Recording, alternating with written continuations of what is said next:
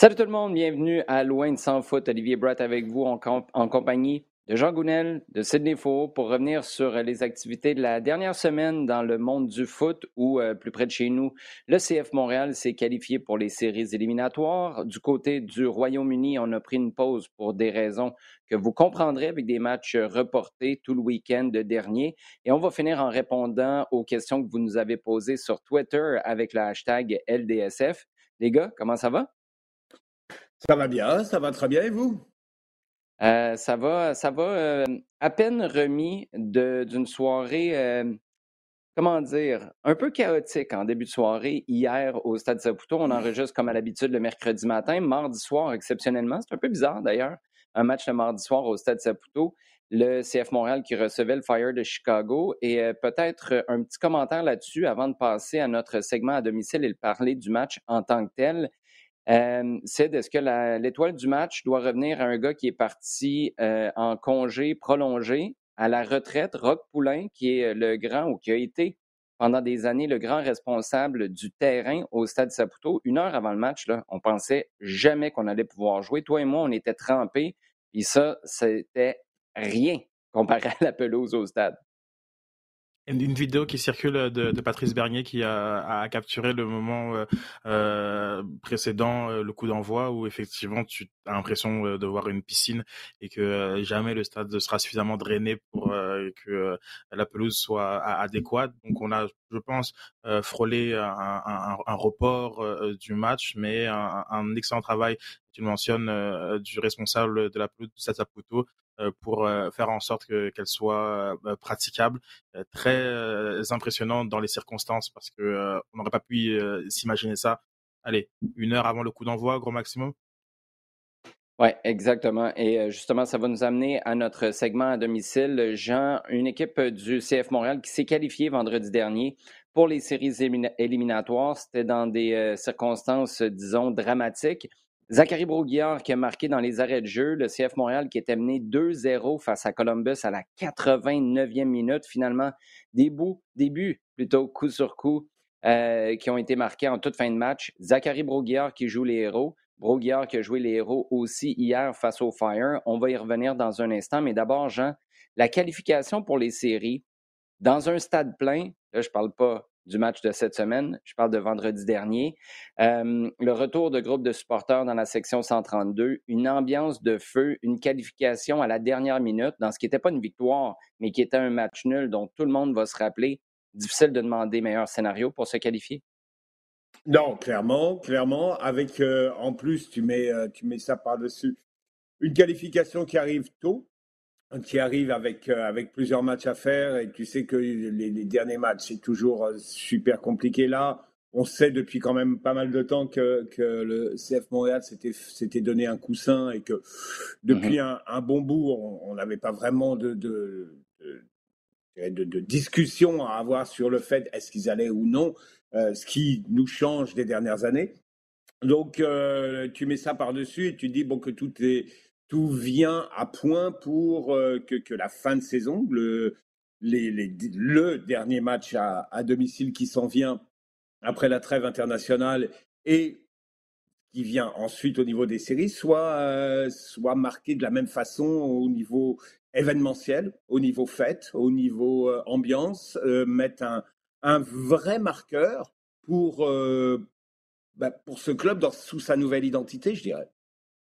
Oui, et là, avec la victoire euh, face au Fire mardi soir, c'est le CF Montréal s'est déjà assuré d'une place en série vendredi dernier. Là, on s'assure d'au moins un match à domicile en séries éliminatoires. Tu as six points d'avance sur les Red Bulls de New York. Tout ça est très positif sur papier. En même temps, dans les faits, tu te, te l'es donné pas mal plus compliqué que ça aurait dû l'être face à une équipe du Fire qui, sur les deux derniers matchs que le CF Montréal a joué contre Chicago, a été, je te dirais, au mieux moyenne. comment on analyse tout ça? On regarde le résultat, on prend les trois points, puis on rentre à la maison heureux? Très classique CF Montréal avec des erreurs individuelles défensives qui, qui mènent à, des buts dans des moments qui n'étaient pas forcément des temps forts de, de, Chicago. Et à l'inverse, on a une équipe qui, qui est capable de marquer plusieurs, plusieurs buts et ils l'ont fait grâce à un Kei Kamara qui, encore une fois, classique CF Montréal, un joueur qui n'était pas titulaire au dernier match, mais qui vient du banc, si je puis dire, apporter sa contribution, tout comme un Zachary Brouillard ou un Ismaël Koné qui ont été assurément les, les, les hommes de, de, ce match. Donc, c'est à l'image de, de, la saison où on a un groupe qui est impliqué, qui, qui est capable de faire beaucoup offensivement et qui, parfois, selon certaines circonstances, parfois c'est la pression qui est mise par l'adversaire, parfois c'est le fait que on a un petit peu de, réussite sur sur les points faibles de, de la de la défense montréalaise qui l'a fait céder. On a un match qui quand même, ce que je retiens, c'est la capacité de réaction du CF Montréal parce que je pense que euh, à, 2-1, on a eu un moment de flottement, on est, on est rapidement euh, revenu à, 3-1. C'est sûr que euh, Joel Waterman euh, voudrait revoir un petit peu ce, ce, ce, ce penalty qui a été sifflé, qui a mené au, deuxième but de, de, de mmh Shakiri mais néanmoins, on a euh, un Montréal qui nous a pas semblé être en réelle difficulté. Et puis euh, ça, c'est plutôt positif contre une équipe qui est 12e au classement et qui a pas mal de, de, misère euh, cette saison. Jean, je veux t'entendre sur la période qui nous sépare aujourd'hui et le début des séries éliminatoires. Il y a une période qui va être intéressante à naviguer pour tous les clubs qui seront qualifiés pour les séries MLS. On va parler de ça dans un instant, mais Sid, je veux te ramener sur les joueurs que tu as énumérés tout à l'heure. Euh, il y a eu, on a encensé à juste titre le recrutement intra-MLS ou le recrutement de joueurs comme Kai Kamara qui ont fait leur marque en MLS plutôt qu'ailleurs sur la planète. Là, ça commence à faire un bout qu'on n'a pas parlé de gars qui ont été recrutés à l'international. Je ne veux pas m'en plaindre parce que les résultats sur le terrain sont exceptionnels. La qualité de jeu est vraiment intéressante. Mais les Hamdi, euh, Miljevic a joué un peu hier, mais sans plus. Sunusi Ibrahim, on ne l'a pas vu depuis une éternité. Bjorn Johnson, on ne l'a pas vu de l'année. Lassila Palainen, c'est un cas particulier parce qu'il a été bon cette année, oui, mais c'est un gars qui est arrivé par Bologne. Donc, est-ce qu'on peut vraiment dire que ce sont les Montréalais qui sont allés les chercher? Est-ce que quand on se projette sur 2023 avec un effectif qui ne sera pas à reconstruire, mais il y a quand même quelques éléments qui vont quitter, on va devoir pallier à leur absence. Est-ce que ça, c'est une, euh, inquiétude ou est-ce que inquiétude, c'est trop fort comme mot? C'est la preuve que le recrutement MLS pour euh, des joueurs qui sont euh, formatés euh, pour pour réussir dans cette ligue, c'est une avenue qui était sous-exploitée par le club dans, dans, mmh. dans, le passé et qui, avec les exemples que, que, tu as cités, font en sorte que ça, ça va être de plus en plus considéré. Après, il y a, il y a différents profils, différents postes, des adaptations aussi qui sont à prendre en considération, des blessures et toutes sortes de circonstances qui fait que les performances de l'un ou ou autres joueurs varient. Euh, mais ce qui est très intéressant, c'est que on, finalement, on n'exclut aucune euh, source potentielle de, de recrutement et euh, mmh même un, même un, un Quizera qui est qui est, qui est venu euh, par le système de repêchage universitaire ben, fait, apporte aussi son, son, son sa, sa, pierre à l'édifice avec je pense la première titularisation en MLS du moins c'est là où, Olivier Renard il a, a plusieurs outils à sa disposition, à, lui de à chaque fois de, faire son évaluation, de peut-être pas euh, tomber en amour avec une forme de, recrutement et, euh, et je pense qu'il le, le fait euh, plutôt bien. Du moins cet exemple de cette saison euh, lui montre qu'il a, il a plusieurs options à, à, sa disposition.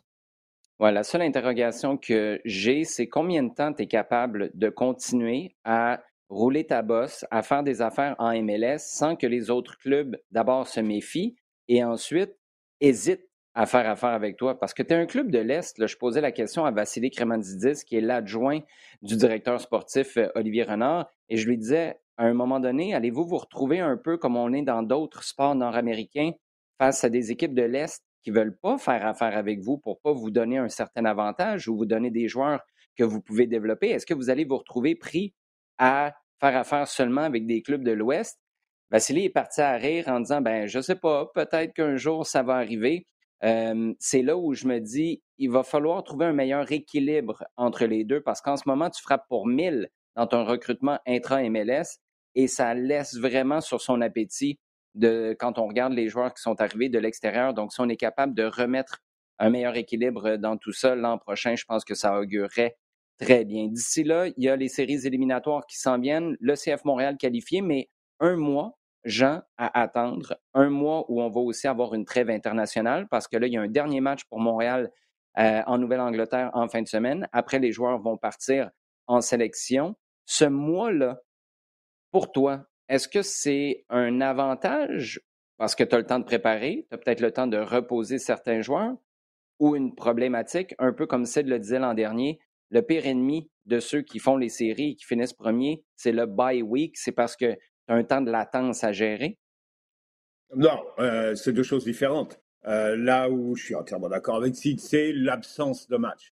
Euh, c'est pas des matchs qui comptent pas beaucoup. C'est différent. Euh, mm-hmm. Au contraire, des matchs qui, même si on est un enjeu moindre, voire quasi inexistant, euh, il offre quand même euh, des possibilités de, regarder des choses parce qu'il y, a, du perfectible clairement. Hein. Euh, si tu regardes le match contre Columbus la semaine dernière, il y a, quand même des choses. oui, tu vas retenir ce qui s'est passé à la fin de match. Là-dessus d'ailleurs, une parenthèse.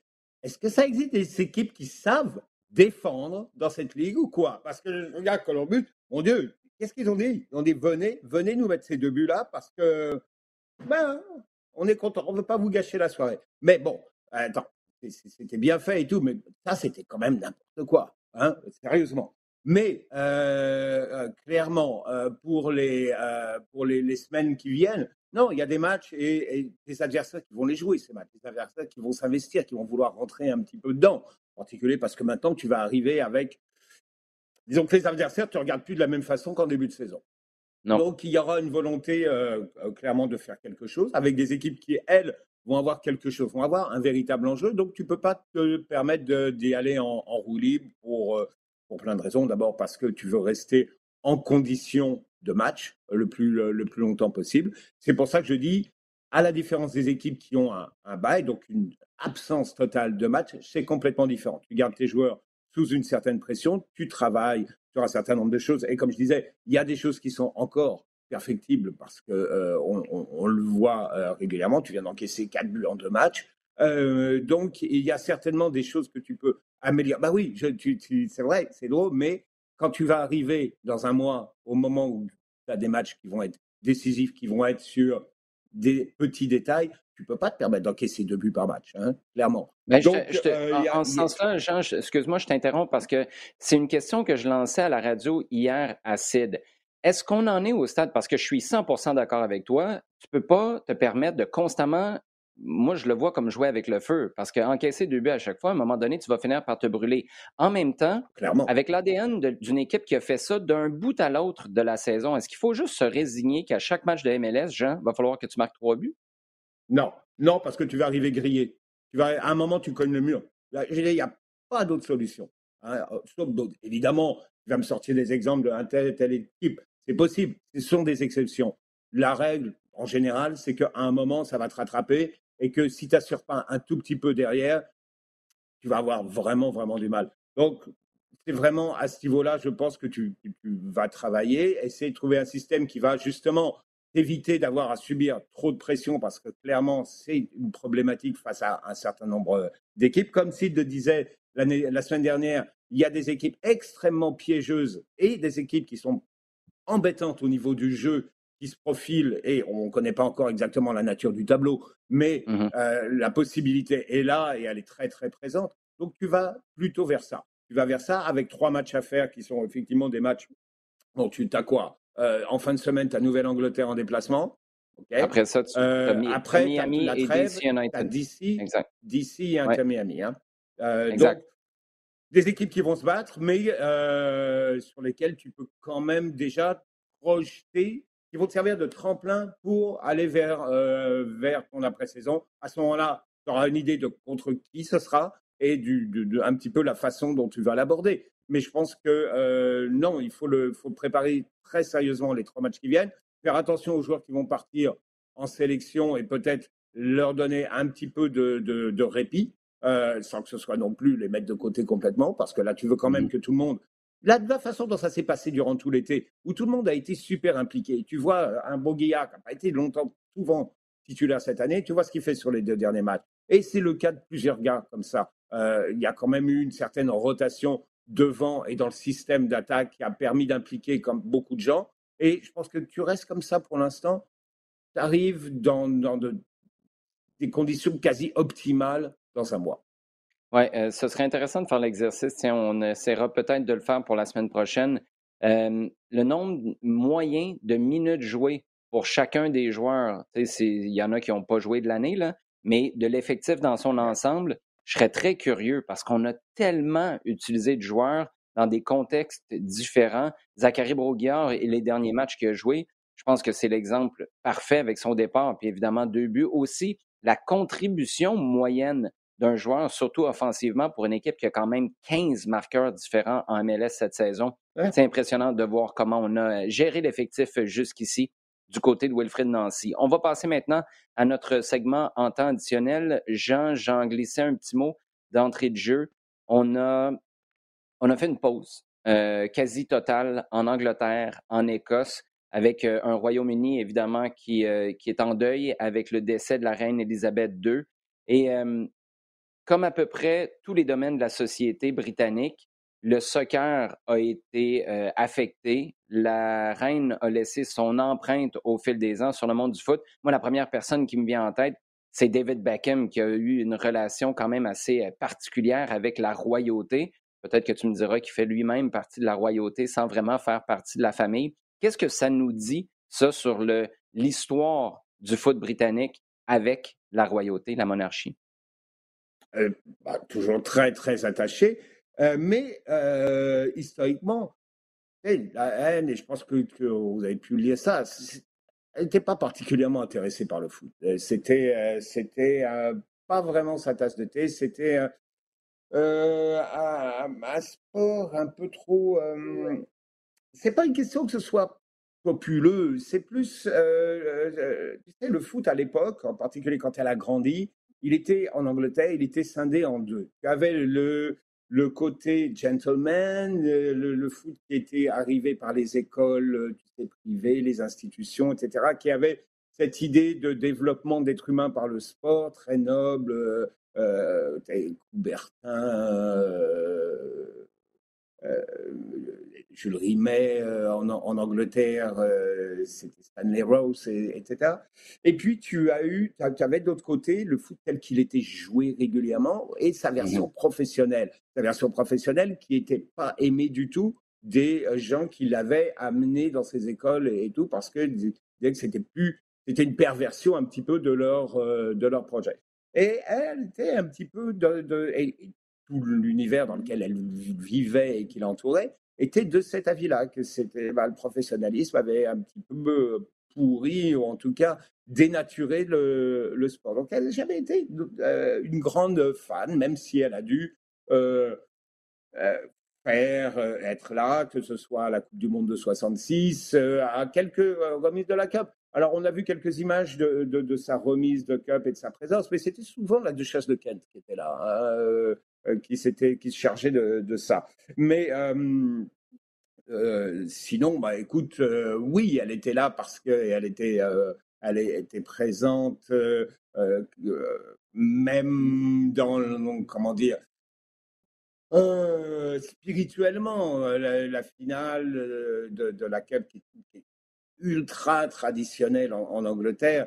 Euh, il y a toujours cet hymne euh, Abide on Me qui, euh, qui est chanté et joué en tout début, juste avant la finale, qui reste quand même quelque chose de très présent et très lié à, la monarchie et, à, tout, à, tout, décorum qu'il peut y avoir avec.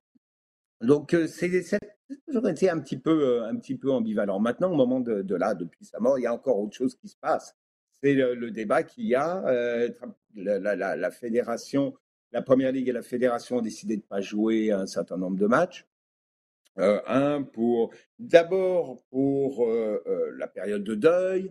Deuxièmement, en disant ouais, et en plus avec tout ce qui va se passer cette semaine, ça va créer de gros problèmes de gestion au niveau des mmh. transports, de la sécurité, de l'accès, etc. D'autres personnes disent oui, mais vous empêchez les gens de venir euh, à un endroit où en public ils pourraient euh, faire part ou manifester leur deuil, leur sympathie, etc. Regarde, les deux arguments, je, les comprends, je, les tiens. Maintenant, on, discute assez souvent dans, dans, dans, ce podcast comme ailleurs des problèmes qu'il peut y avoir au niveau de la sécurité. Je pense que mmh. là, à un moment, la Fédé, quand elle dit ouais, euh, il y a des forces de, de, police et des forces de, de, euh, de santé, hein, des ambulances, euh, des, transports, ah, bah, toutes sortes de, d'éléments civils et de sécurité qui, sont, qui vont être monopolisés durant toute la semaine. Je pense qu'effectivement, ce serait tiré beaucoup trop dans certains endroits, en particulier, je pense en particulier à Londres, qui est où tout va se concentrer sur les, les quatre jours qui viennent, là, pour, euh, pour dire on va faire ça safe et puis euh, euh, ouais, on va, ça va participer de la congestion du calendrier. c'est comme ça. Ouais, là où il n'y a pas de trêve, par contre, Sid, c'est en Ligue des Champions avec Liverpool qui s'est, je ne sais pas si on peut dire remis de cette lourde défaite la semaine dernière 4 à 1 face à Naples avec une victoire de 2-1 face à l'Ajax Amsterdam. Club Bruges 4-0 quand même à Porto contre Steven Eustachio et compagnie. L'Atlético battu à Leverkusen 2-0, mais euh, ce qu'on retient, c'est une affiche qui était euh, sur papier quand même euh, intéressante, opposant le Bayern au Barça. Les Barcelonais qui se sont replacés. Ça a été un match nul 0-0 pour commencer la Liga. Par la suite, ça a été un véritable rouleau compresseur Là, on a, est-ce qu'on peut dire, frappé un mur avec cette défaite de 2-0 face au Bayern?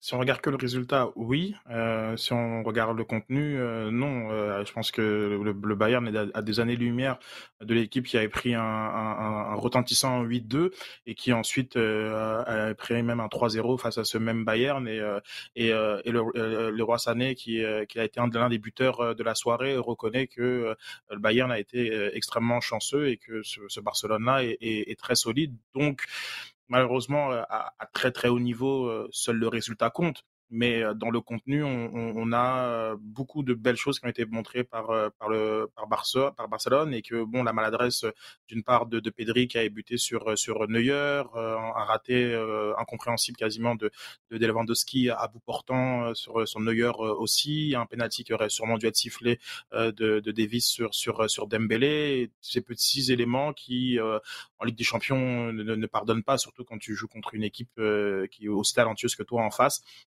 Sur un corner un peu venu de, nulle part, euh, euh, euh, trouve la tête de, d'Hernandez, a fait un zéro, et puis derrière, Sané transperce la, la défense de, de, de, Barça et, et, et bat Ter Stegen.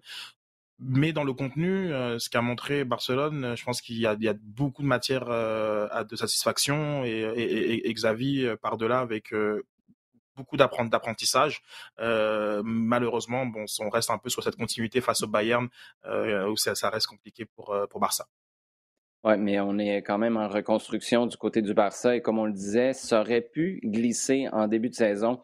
Ça s'est replacé et là, il y a un classico qui s'en vient face au Real dans pas si longtemps. Ça va être un autre échantillon de mesures super intéressant. on parle de Club de Madrid. Jean, il y a l'Atlético qui est en mode gestion pas de cadran, euh, pas de match, mais de temps de jeu d'Antoine Griezmann. Est-ce qu'on va finir par sortir de cette situation complètement hallucinante où, en gros, on dit Griezmann, on voudrait le faire jouer, mais ça va nous coûter quoi? 35 millions, euh, ben, en fait, on est à 50 millions d'euros, là, à peu près dans ce point-là, entre 40 et 50 millions d'euros. Si on le fait jouer la moitié des minutes de l'Atlético sous son euh, prêt, comment on en vient à une solution avec tout ça? Est-ce que dans le fond, c'est un bras de fer où l'Atlético dit nous, on ne le fait pas jouer, comme ça, vous n'aurez jamais votre argent, donc donnez-nous ce qu'on veut, ce qui est une entente permanente avec Griezmann, en fait, avec vous, pour Griezmann, dès maintenant? Oui, bah, je crois que euh, oui, il y, a des arguments des deux côtés et je pense que là, il y a une possibilité d'ailleurs que ça se termine au tribunal, cette histoire-là. Mais parce qu'il y, y, a clairement des deux interprétations euh, différentes du euh, contrat sur euh, ce qu'on entend par les minutes, le temps de jeu, etc. Mais, de toute façon, le point est que c'est une situation complètement hallucinante. On a déjà vu, et quand même assez, souvent maintenant, des, des, transferts où il y a un certain nombre de clauses dans les contrats qui mmh indiquent un bonus pour X match, bonus pour tel, telle performance, euh, etc. Euh, mais une sorte de, de, de transfert qui ne peut être qui ne sera officialisé que s'il y a un certain nombre de minutes de, de jouer et qui force donc l'autre club à ne faire à ne faire rentrer le joueur qu'à la 60e minute pour essayer de calculer, de gruger au, au maximum le temps de minutes euh, et, donc, de, donc de se projeter sur le temps additionnel qu'il peut y avoir. On le compte le temps additionnel d'ailleurs ou pas hein? 90, c'est 90 ou 90 plus 7, c'est 90 plus 7 hein? On va demander aux avocats. parce que là, on est à ce calcul-là. On est à un calcul d'épicier, là, clairement. Euh, mais, mais non, je veux dire, on est dans une situation complètement hallucinante. Et pour l'instant, il n'y a aucun rapprochement parce que les deux clubs campent sur leur position. Euh, je te dis, il y a, de bonnes possibilités qu'au bout du compte, la question d'interprétation doit être laissée, peut-être pas à un juge, mais en tout cas peut-être à un médiateur. Euh, mais on, arrive dans cette situation hallucinante où tu as un joueur comme Griezmann qui, qui se retrouve pris sans le vouloir. C'est clairement à, l'inverse de sa, de sa volonté entre, euh, entre deux clubs qu'ils veulent, mais qui veulent hmm, pas payer trop cher pour l'avoir, et, et qui essayent de tirer au maximum, euh, euh, en fait, qui essayent de, de tirer les revenus de l'autre, clairement. Le médiateur sait de ce que ça pourrait être Didier Deschamps? Ah, ah, lui, je pense pas que ça, ça, ça, ça, l'inquiète euh, tant. Hein. Il, y a, toujours des, des, intérêts qui sont un peu, un peu divergents entre club et sélection.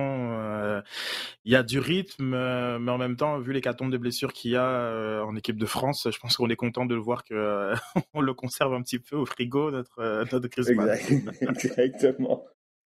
On va euh, passer à nos euh, sujets chauds maintenant, les gars, si vous le permettez. La première question, Sid, vient du Dr Foot. C'est quoi la recette magique de l'Union de Philadelphie? Ils écrasent tout sur, leur passage sans gros joueurs vedettes.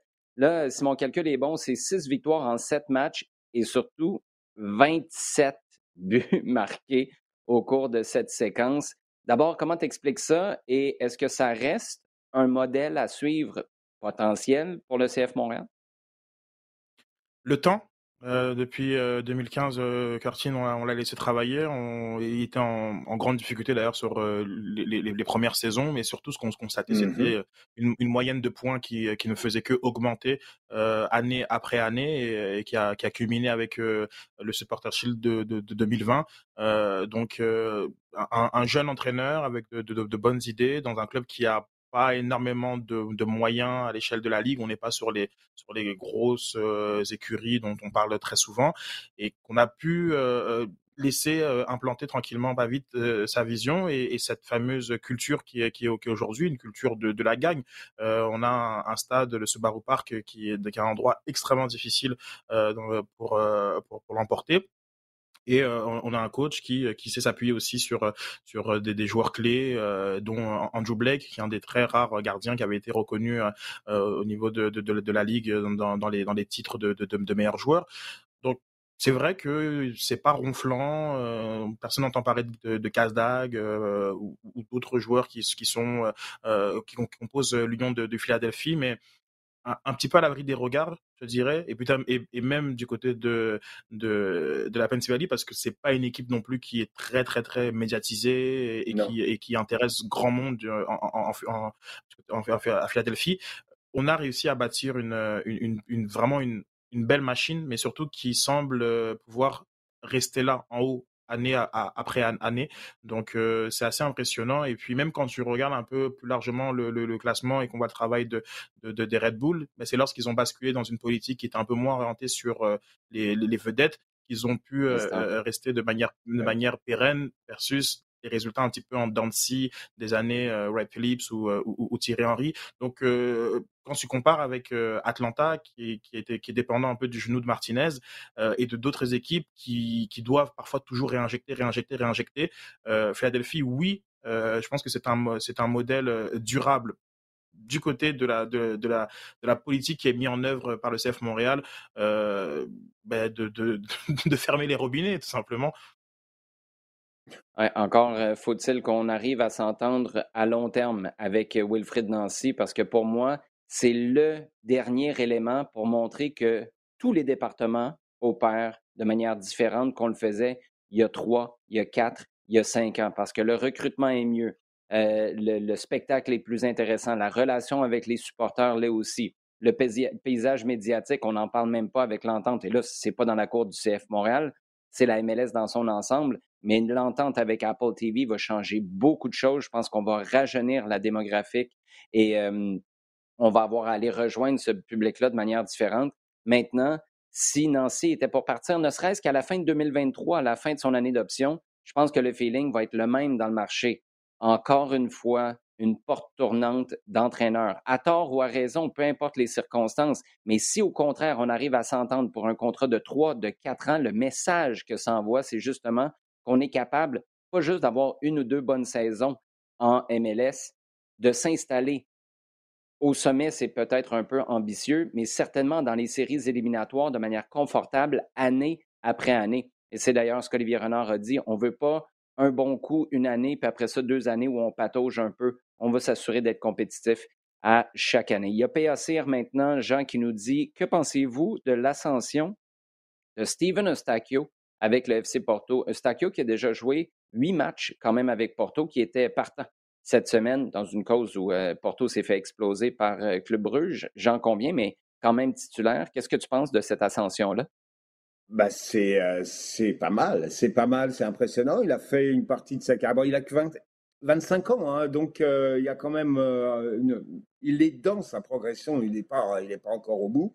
les SOS, Chavez, il était où? Passos Ferreira qui, qui l'a mmh qui l'a transféré à à Porto. Écoute, il arrive à Porto. Euh, l'idée, c'était d'abord de l'intégrer. Il est arrivé en prêt l'année dernière, en, janvier de l'année dernière. Euh, il a joué un petit peu. Euh, confirmé, bah, option d'achat levée cet été, donc vraiment pour euh, l'intégrer. Pourquoi? Parce que tu as Vitinha qui est parti au PSG, tu as mmh Sergio Oliveira qui est parti à Galatasaray, donc il y avait vraiment besoin de, quelqu'un qui, est du, métier, euh, qui est souvent euh, associé à Matteo Uribe, le, Mexicain au milieu de, terrain. Début de saison, il était plus remplaçant, même s'il a, il a rentré régulièrement. Hein. Euh, sur les deux derniers matchs de championnat, il est titulaire. Ça colle, ça colle bien d'ailleurs, parce qu'il il participe à une équipe qui, qui, tourne bien très très bien championnat qui gagne ses matchs.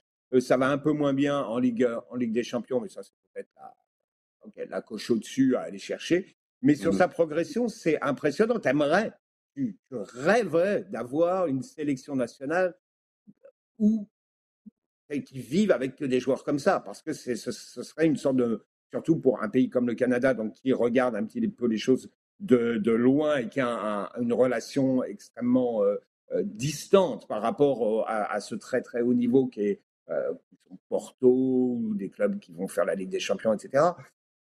Euh, tu dis, waouh, j'aimerais qu'une majorité de mes joueurs connaissent ce profil-là, connaissent ce genre de, parcours-là. Je pense que c'est quelque chose qui est, qui est fondamental et c'est bien mené de la part de Eustachio qui est resté dans un milieu, dans un environnement au Portugal qu'il connaissait donc et euh, dans lequel il, a, il s'est vraiment épanoui, qui s'est fait connaître, s'est fait reconnaître, et sa progression pour arriver à Porto, c'est, clairement impressionnant.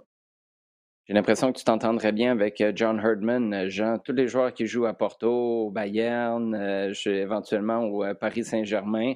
je, bon, Paris Saint-Germain, c'est peut-être pas le meilleur exemple pour se rendre jusqu'au bout en Ligue des Champions, mais ça, c'est, c'est ma mauvaise foi qui voulait juste rappeler que ça va être un défi extraordinaire. Une grand-mère Ouais, euh, pas une grand-mère, euh, non. Euh, je, écoute, je sais pas. John Herdman, John Herdman, il y a peut-être des parts dans Ancestry DNA quelque part. c'est à, à, investiguer comme bien des choses d'ici la Coupe du Monde au Qatar. D'ailleurs, on vous invite vendredi à écouter notre deuxième épisode d'un balado Loin de sans foot spécialement dédié à la Coupe du Monde 2022. On va vous en offrir un à chaque semaine. Donc, double dose de Loin de sans foot à chaque semaine d'ici la Coupe du Monde dont le coup d'envoi est le 21, mais le 20, parce qu'on a défensé le tout premier match de cette Coupe du Monde avec Qatar-Équateur qui vont lancer ça le 20 novembre. Ce sera, on le rappelle, présenté sur les ondes de RDS. Tous les matchs de la Coupe du Monde le seront. La deuxième question, euh, euh, troisième plutôt, Sid, on va y aller avec celle de Danny qui dit avec les séries de la MLS qui s'approchent, ça fait du bien, il me semble, de parler de séries MLS et de sentir que Montréal est concerné par cette conversation-là. Danny continue en disant Une question éternelle demeure. Est-ce que la formule pour la finale devrait changer pour offrir quelque chose de plus équitable pour les deux finalistes? Si oui, que verriez-vous? Une finale aller-retour ou un seul match en territoire neutre? Je vois un seul match en territoire neutre s'il fallait choisir quoi que ce soit, parce que euh, pour moi, il est évident que le football se, joue avec une finale et euh, je sais que Jean pourra aller dans, l'histoire et, nous retrouver dans certaines configurations de coupe des allers-retours, mais euh, pour le coup, une, finale en territoire neutre, je pense pas que la MLS soit, soit rendue là dans, son développement ou deux marchés qui seraient étrangers à, l'équipe, à la ville haute? Euh, arriverait à attirer suffisamment de, monde pour en faire une, une belle fête. Donc, euh, pour l'instant, on, va, on va y aller avec euh, l'équipe qui a, le, meilleur classement durant la saison régulière, qui va être le, le club hôte de, de, la finale. Ça, ça, ça, ça, me convient comme comme c'est actuellement. mais non, je vois pas en quoi c'est moins équitable. Moi, le football, c'est sur une finale que ça se joue, puis, et puis c'est très bien comme ça. Oui, euh, la, seule chose, parce que je suis 100% d'accord avec toi sur euh, l'avantage du terrain pour l'équipe qui a terminé plus haut au classement régulier, je pense que dans une réalité de série, il faut que tu donnes une importance à ce classement régulier-là. Après, un aller-retour, je suis, je, suis, euh, je suis de ton côté, Sid. Je serais curieux, par contre, d'exploiter euh, ce que ça pourrait avoir comme potentiel de revenus, peut-être comme attention médiatique aussi, de faire deux matchs. Est-ce que tu vas chercher une semaine d'attention supplémentaire? Est-ce que tu arrives à créer un hype de plus? Euh, je pense que étudier ce dossier-là vaudrait la peine, mais au final, je pense qu'on en revient à cette conclusion-là. Un match, et je suis 100% d'accord avec toi, on n'en est pas dans une réalité nord-américaine où oui, tu as peut-être le Super Bowl qui est dit d'avance, mais le Super Bowl, de toute façon, on peut même se demander est-ce que ce sont, vraiment les fans qui se déplacent au Super Bowl ou est-ce que c'est un party où tout le monde s'invite à un match qui regarde pour les, commanditaires, les gens corpaux, les gens qui ont de l'argent et qui veulent aller là-bas pour être capable de dire j'ai coché la case d'aller au Super Bowl une fois dans ma vie, mais te déplacer, ne serait-ce qu'à Atlanta, où j'adorerais aller voir un match mais est-ce que tu vas remplir le stade à Atlanta avec la moitié des, des fans du CF Montréal et la moitié des fans du, des Rapids du Colorado? Oublie ça. Moi, je pense que ça arrive jamais, puis ça devient contre-productif dans tous les sens du terme parce que tu perds le hype de Montréal, tu perds le hype du Colorado et tu n'arrives pas à créer un hype à sa juste mesure dans le stade. Donc, en ce sens-là, je suis, euh, je suis tout à fait d'accord avec toi. Jean, on termine avec la question de Mathieu. En regardant des matchs de la Liga sur RDS, on vous rappelle qu'on a des matchs de la Liga sur, RDS, sur toutes nos plateformes à chaque semaine, Mathieu se posait la question, en supposant que le Barça et le Real sont les deux premiers, quelle équipe voyez-vous terminer en troisième position, sachant, Jean, qu'en ce moment, en troisième place, c'est le Real Betis, en quatrième, Osasuna et en cinquième, Villarreal? Écoute, là, actuellement, donc clairement, l'Atletico rentre pas dans ta liste. Euh, je donnerais, je laisserai une grosse marge à l'Atletico pour s'améliorer, redresser la barre et euh, être capable de. Euh, ça reste actuellement l'équipe que je verrais capable de là rebondir et, quand même de, de se mêler, peut-être même de, venir gêner la course Real Barça. Euh, Bétis, actuellement, Bétis, c'est l'équipe qui, une équipe qui joue vraiment bien. Un Pellegrini a fait vraiment quelque chose de super avec euh, avec ce club. Déjà l'année dernière, on l'a vu, euh, ils ont bien tenu leur leur rôle. Ils ont été limite dans les places Ligue des Champions. super parcours en Coupe d'Espagne. Donc, tu vois que c'est une belle, une belle progression. il va leur arriver la même chose qu'à Séville ou qu'à la Real Sociedad, à mon avis, c'est que février, mars, euh, euh, ça va s'essouffler un petit peu et ils vont avoir du mal. Euh, je pense que actuellement l'équipe la mieux outillée, ce serait Villarreal justement parce que ils possèdent ce, coffre. Ils n'ont je dirais qu'ils n'ont pas de, de, de, de, super enjeu comme l'année dernière ils avaient. La, Ligue des Champions, la demi-finale de Ligue des Champions l'année dernière leur a permis quand même de respirer un grand coup financièrement et de se permettre cette année de pas avoir de grosses échéances internationales et de, vraiment essayer de, forcer sur la Liga. Donc je mettrais Villarreal euh, comme dans, ce petit paquet de, clubs capables de faire quelque chose. Il y a aussi Séville qui connaît un début de saison pourri, mais de vraiment de chez pourri, euh, à mon avis, qui à mon avis va se reprendre aussi. Est-ce que le temps perdu, les points perdus là sur le début de saison, ça va les plomber complètement? C'est possible. Encore que, on l'a dit plusieurs fois, hein, ce qui va se passer après la Coupe du Monde, on n'en sait rien du tout. Donc, je, me garde quand même une petite place, mais ce serait Atlético, Villarreal, peut-être Séville et Betis. Avec une équipe de Séville qui est 16e. Pour l'Atlético, tu fais bien de préciser parce que j'ai euh, fait la nomenclature des clubs qui sont dans le top 5. L'Atlético est septième, mais à deux points. La troisième place, il y a cinq journées seulement de jouer hmm. en Espagne. Donc, euh, ça permet de spéculer un peu, mais euh, c'est pour ça que la question était intéressante. Les gars, avant de vous laisser, vous surveillez quoi sur euh, la prochaine semaine, Sid? On commence avec toi. L'Atletico qui joue contre le Real en, fin de semaine, donc euh, ce sera, euh, je pense, je pense euh, la belle affiche du, du, du week-end. Il y a aussi un, un derby new-yorkais en, en, MLS entre NYCFC et Red Bulls New York que je vais regarder avec attention. Jean? ouais, bah, tu me les enlèves, Sid, parce que c'est, en fait bien souligné celui de, de, MLS, surtout vu la situation au classement actuellement et le fait que bah, il, y a, il y a besoin de, de rattraper. Tu quand même le champion sortant qui est qui avance pas terrible en, ce moment et qui a vraiment besoin de se reprendre. Et comme quoi, vous voyez en cette fin d'épisode que c'est pas scripté, nos affaires. on peut se retrouver avec les mêmes positions, euh, avec euh, ce à quoi on s'attend, avec le plus d'enthousiasme au cours de la prochaine semaine. Les gars, merci beaucoup, toujours un plaisir. Merci bien. Merci à vous aussi de nous avoir posé vos questions sur Twitter. Continuez de le faire avec le hashtag LDSF. Continuez aussi de partager le contenu sur le rds.ca baroblique balado-diffusion sur iHeartRadio et toutes vos plateformes préférées.